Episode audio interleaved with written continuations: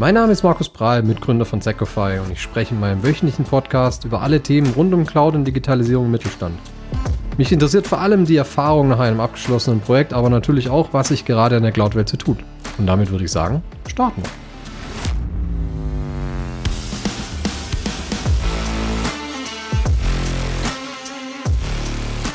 Hi, ich bin Markus von Secofy, heute allein vom Mikrofon.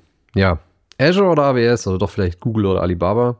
Brauche ich wirklich Cloud Competence Center? Was geben eigentlich andere Unternehmen so für, ja, für ihre Cloud-Nutzung aus? Ja, mit diesen natürlich anderen vielen Fragen setzt sich der jährliche Flexera State of Cloud Report auseinander und genau den Report möchten wir uns heute mal genauer anschauen. Beim Flexera State of Cloud Report handelt es sich eigentlich um einen jährlich erscheinenden Report, der befragt IT-Führungskräfte und Fachleute im Unternehmen unterschiedlichen Größen und Branchen zum Themen Trends und Herausforderungen der Cloud-Nutzung im Unternehmen, eben alles, was die Unternehmen gerade oder die Entscheider gerade umtreibt im Bereich der, der Cloud-Nutzung in ihren Cloud-Projekten. Und er ist eigentlich relevant und interessant für alle Unternehmen und IT-Entscheider, die sich gerade mit Cloud-Strategie auseinandersetzen, die ihre ja, Cloud-Nutzung, Cloud-Strategie verbessern optimieren möchten. Und gibt so ein bisschen einen Einblick in ja, ganz grobe Best Practices, in Erfahrungen anderer Firmen, anderer IT-Entscheider.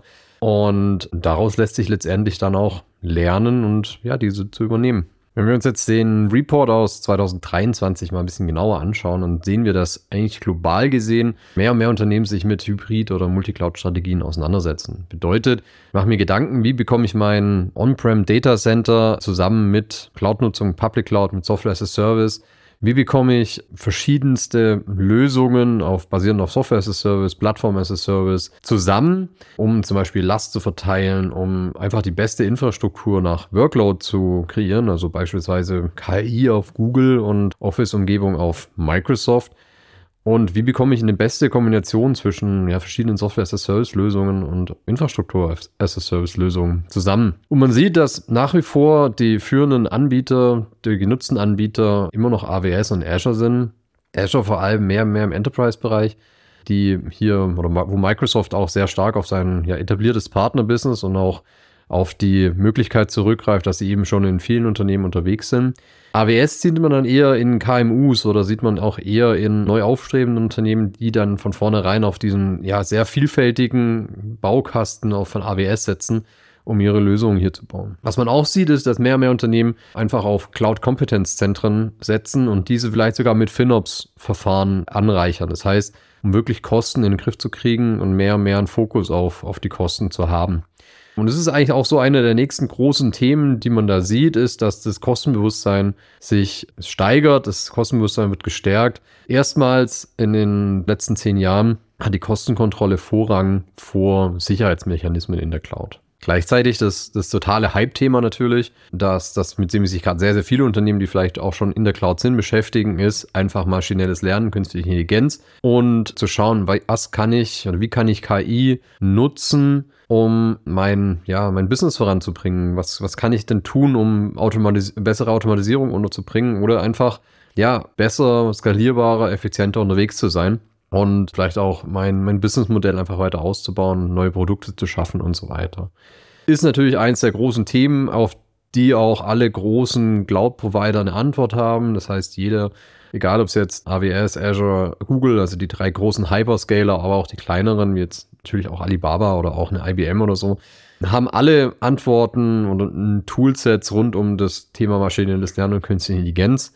Und die Herausforderung ist eh hier rauszufinden, was bringt mir denn oder welche, welches Toolset bringt mir denn am meisten? Wenn wir uns das jetzt anschauen, ist eben die Top Challenges, die von den ganzen IT-Entscheidern genannt werden, die das Thema Cloud-Kostenmanagement optimieren. Das heißt, sind hier erstes Mal höher als Security eingestuft. Das heißt, Kostenbewusstsein zu schaffen, Kosten zu optimieren, zu sparen, wenn es geht. Und erst auf dem zweiten Platz haben wir dann das Thema Security und Compliance. Das heißt auch wirklich sich darum zu kümmern, sind die Daten in der Cloud sicher? Habe ich alle Mechanismen richtig eingestellt und benutzt, um die höchstmögliche Sicherheit zu gewinnen? Gleichzeitig aber auch vielleicht in die Cloud zu migrieren, um mein Security-Level zu erhöhen und eben auf die ja, sehr ausgereiften Mechanismen zurückzugreifen, die ich eben von den etablierten Cloud-Providern bekomme und auch einsetzen kann. Das dritte große, die dritte große Herausforderung ist eigentlich das Fehlen an Ressourcen Das heißt, mehr und mehr Unternehmen, also gerade über 60 Prozent der, der Enterprises, fokussieren sich hier auf Managed Service Provider, kaufen sich Know-how extern ein, um Betrieb zu machen, um das letztendlich aus der Hand zu geben und sich mehr und mehr einfach wieder nur auf das zu konzentrieren, was in ihrer eigenen Wertschöpfung liegt. Gleichzeitig muss man aber auch sagen, dass 50 Prozent der KMUs, also der kleinen Mittelständler, eigentlich gar nicht damit planen, überhaupt Managed Service Provider einzusetzen, sondern eben hier schauen, wie kann ich mein vorhandenes Personal ja schulen und wie kann ich ja vielleicht auch durch extern ein oder anderes Know-how mit reinbekommen, aber eben nicht klassisch als Managed Service Provider. Wenn wir aber jetzt gerade schon bei Herausforderungen sind, dann können wir auch nochmal auf die Herausforderungen, die generell gesehen werden bei Cloud-Projekten draufschauen. Und die sind eigentlich relativ gleich geblieben zu dem Vorjahr. Das heißt, wir haben nach wie vor die Herausforderung festzustellen, die Abhängigkeiten der Systeme und Applikationen zu verstehen. Das heißt, das, was ich im Moment schon im Einsatz habe, ähm, zu verstehen, okay, kann ich das überhaupt in die Cloud ziehen? Was muss ich da noch alles mit beachten? Was muss vielleicht noch mit?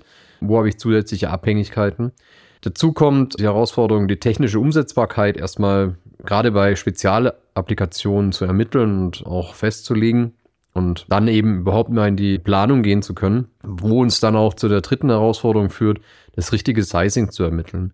Heißt, wie viel oder wie groß muss ich überhaupt einplanen? Was ist dann stehender Kosten dahinter? Generell einfach, ja, was, was, wie kann ich das für mich selber abgrenzen? Und letztendlich auch einen Vergleich aufzustellen zwischen, ja, was kostet es mich denn im Moment on-prem und was kostet es mich später in der Cloud? Und würde jetzt meinen, klar, die Cloud-Kosten, wenn ich ungefähr weiß, was ich brauche, kann ich die relativ gut kalkulieren. Bei den On-Prem-Kosten ist es meistens schwieriger, weil ich hier von vielen Annahmen angehe, ausgehe. Ich habe ja beispielsweise Stromkosten, die ich vielleicht nicht eins zu eins auf das System umlegen kann. Ich habe Security-Kosten vielleicht, wenn ich ein, ein eigenes Datacenter habe, das frei steht. Ich habe ganz viele andere Faktoren, die eben in mein System äh, mit reingehen, dass ich on-prem nur schwer kalkulieren kann, sehr viel einfacher eben in der Cloud durch die ja, angegebenen Pricings. Und ja, wenn wir uns die Kosten auch mal anschauen und warum Kostenoptimierung überhaupt so ein relevantes Thema ist, dann sehen wir aus dem Report, dass 40 Prozent der KMUs unter 600.000 Dollar im Jahr ausgeben für Cloud. Gleichzeitig aber 30 Prozent der großen Unternehmen, also der größten befragten Unternehmen hier, über 12 Millionen liegen. Da sieht man, man hat eine relativ große Spanne an, an Kosten, die durch Cloud-Nutzung entstehen können die es eben ja gut zu kalkulieren gilt und wo eben auch viel Einsparungspotenzial ist. Weil gleichzeitig haben wir Unternehmen, die, oder geben die Unternehmen an, dass im Schnitt 18 Prozent über ihrem geplanten Cloud-Budget liegen und rechnen auch damit, dass sie in den nächsten zwölf Monaten nochmal 30 Prozent Wachstum der Kosten haben. Heißt, die allein die Kalkulation und das Budget aufstellen fürs nächste Jahr ist schon eine Herausforderung. Und dazu habe ich noch Wachstum, das ich vielleicht auch zwölf Monate vorher, als ich mein Budget geplant habe, noch gar nicht mit einkalkuliert habe. Und was wir dann auch persönlich sehen und was auch der Report nochmal bestätigt, ist, dass der große Vorteil der Cloud, Kosten nah an den Verbrauch zu binden, das heißt, ich zahle nur das, was ich auch wirklich brauche, oft nicht klappt. Ja, das heißt, Unternehmen geben ungefähr ein Viertel mehr an Kosten als Überhang aus, weil man Reserven mit einplant, weil man vom Sizing sich verschätzt hat. Und damit kann ich genau diesen Vorteil, den ich mir am Anfang gedacht habe, vielleicht, als ich gesagt habe, okay, ich gehe Richtung Cloud, weil mich kostet nur das, was ich auch wirklich brauche, nicht wirklich heben kann. Gleichzeitig werden aber auch kaum Discounts genutzt. Das heißt, zwei Drittel aller befragten Organisationen in dem Fall greifen nicht auf mögliche Discounts, wie zum Beispiel Reserved Instances, zurück, und nutzen hier eigentlich gar nicht die ganzen Möglichkeiten, die man mit ein bisschen Vorausplanung auch haben kann, eben wenn man in den großen oder bei den großen Cloud-Providern unterwegs ist. Eine der größten Hebelwirkungen immer noch ist im Bereich Microsoft dabei das Enterprise Agreement. Das heißt, hier eben lange Vorausplanung und ja, Zusagen zu machen, Vorabsprachen zu machen, meistens über ja, drei Jahre, eben zusammen mit Microsoft. Aber auch hier haben wir eben das Problem, dass es genau KMUs verwehrt bleibt, weil man eben den Vorteil eines Enterprise Agreements nur ab einer bestimmten Größe und eigentlich auch, auch einer beträchtlichen Größe kommen kann. Und es führt eigentlich dazu, dass Unternehmen mehr und mehr Controlling sehr nahe in die Cloud-Teams mit ranziehen. Das heißt, entweder hat ein Cloud-Team einen eigenen zugewiesenen Controller oder hat vielleicht sogar jemanden mit äh, Finanzverständnis immer innerhalb des Teams direkt, einfach um einen Blick drauf zu haben, wie entwickeln sich die Kosten, habe ich den richtigen Blick darauf und kann ich irgendwo vielleicht noch weiter optimieren. Aber trotz der ganzen Herausforderungen, über die wir jetzt gerade ja, ein bisschen was gehört haben, hält das Wachstum oder ja, die Migration Richtung Cloud weiter an. Das heißt, Unternehmen, die in der Cloud sind, bauen ihr, ihre Cloud-Nutzung weiter aus. Und ähm, Unternehmen, die vielleicht noch nicht in der Cloud sind, die denken zumindest drüber nach und ähm, starten auch ihre ersten Cloud-Projekte. Das heißt, es wird mehr und mehr der Standard, sich von den eigenen Datacentern ein Stück weit zu verabschieden. Wir sehen eigentlich bei den meisten KMUs, die wir, mit denen wir oder den meisten Mittelstände, mit denen wir unterwegs sind, dass ein reiner Cloud-Ansatz eigentlich kaum vorkommt. Wir aber sehr, sehr viele Hybrid-Szenarien haben, wo wir eben sagen, okay, wir lagern einzelne Themen, einzelne Bereiche, einzelne Workloads Richtung Cloud aus und sorgen eben für eine gute Verbindung und ein gutes Zusammenspiel. Jetzt haben wir natürlich einen globalen Report, in dem Unternehmen weltweit befragt werden, natürlich auch einen großen Teil in den USA. Wenn man jetzt die Zahlen aber mal runterbricht, letztendlich von dem Report auf ja, Europa, dann sehen wir auch hier, dass trotz unsicherer Wirtschaftslage 91 Prozent der europäischen Befragten ihre Cloud-Kosten auf demselben Niveau gehalten haben oder erhöht haben sogar. Und die Mehrheit der europäischen Unternehmen über, ja, in dem Fall sogar ein Cloud Competence Operation Center verfügen. Oder plant es innerhalb der nächsten Jahres einzuführen. Also da gutes Viertel hat hier auch Pläne, sich mit einem Cloud-Kompetenz ja, Operations Center auseinanderzusetzen. Und das Team, das hat dann letztendlich den Fokus, äh, sich um Cloud-Infrastruktur, Governance und alles Mögliche zu kümmern, aber natürlich auch Wissensträger im Unternehmen zu sein und äh, intern zu beraten, wie kriege ich denn vielleicht einzelne ja, Workloads auch in Fachabteilung Richtung, Richtung Cloud gebracht und wie kann ich denn die Infrastruktur, die jetzt schon da ist, da am besten eben dafür nutzen. Gleichzeitig bleibt aber die wichtigste Initiative auch in Europa die Optimierung der bestehenden Cloud-Nutzung. Ja, also letztendlich auch wieder hier Kosteneinsparungen oder zumindest Kostenoptimierung rund um die Nutzung von verschiedensten ja, Cloud-Technologien, die eben hier im Einsatz sind. Und wenn man sich noch die Herausforderungen anschaut, die wir vorhin erwähnt hatten, letztendlich mit dem, was habe ich denn überhaupt für Herausforderungen, wenn ich Richtung Cloud gehe, wenn ich Cloud-Projekte starte, dann sehen wir, dass wir in Europa hier ein bisschen schlechter sind wie der globale Durchschnitt. Das heißt, wir tun uns ein wenig schwerer, die Herausforderungen umzusetzen, was zum einen mit einfach stärkeren Regulierungen zu tun hat, gleichzeitig aber auch mit Herausforderungen oder Themen, die wir an uns selber stellen. Und wie vorhin erwähnt, ähm, tun sie eben gerade die Mittelständler ähm, schwer, richtig Ressourcen intern aufzubauen. Das sehen auch wir. Das heißt, wir haben für uns zum Beispiel das Cloud Buddy Programm, in dem wir ähm, unseren Kunden jemanden zur Seite stellen, der, auf, der, auf den flexibel zugegriffen werden kann.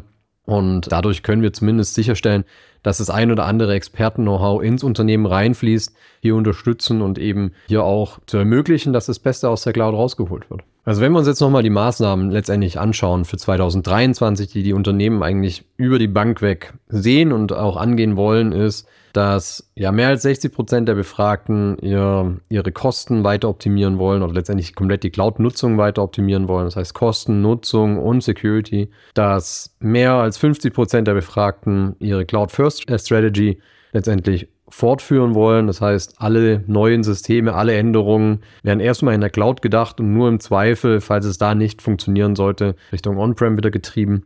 Und das Cloud trotz den ganzen Herausforderungen weiter ein Erfolgsmodell bleibt und wichtig für eigentlich Unternehmen durch die Bank ist. Das heißt, dass sich eigentlich mehr oder weniger jedes Unternehmen damit im Moment beschäftigt. Vielleicht nochmal kurz als Wrap-up. Die, ja, die, die großen Punkte, nach wie vor eben Sicherheit, hatten wir jetzt auch schon ein, zweimal kurz angerissen.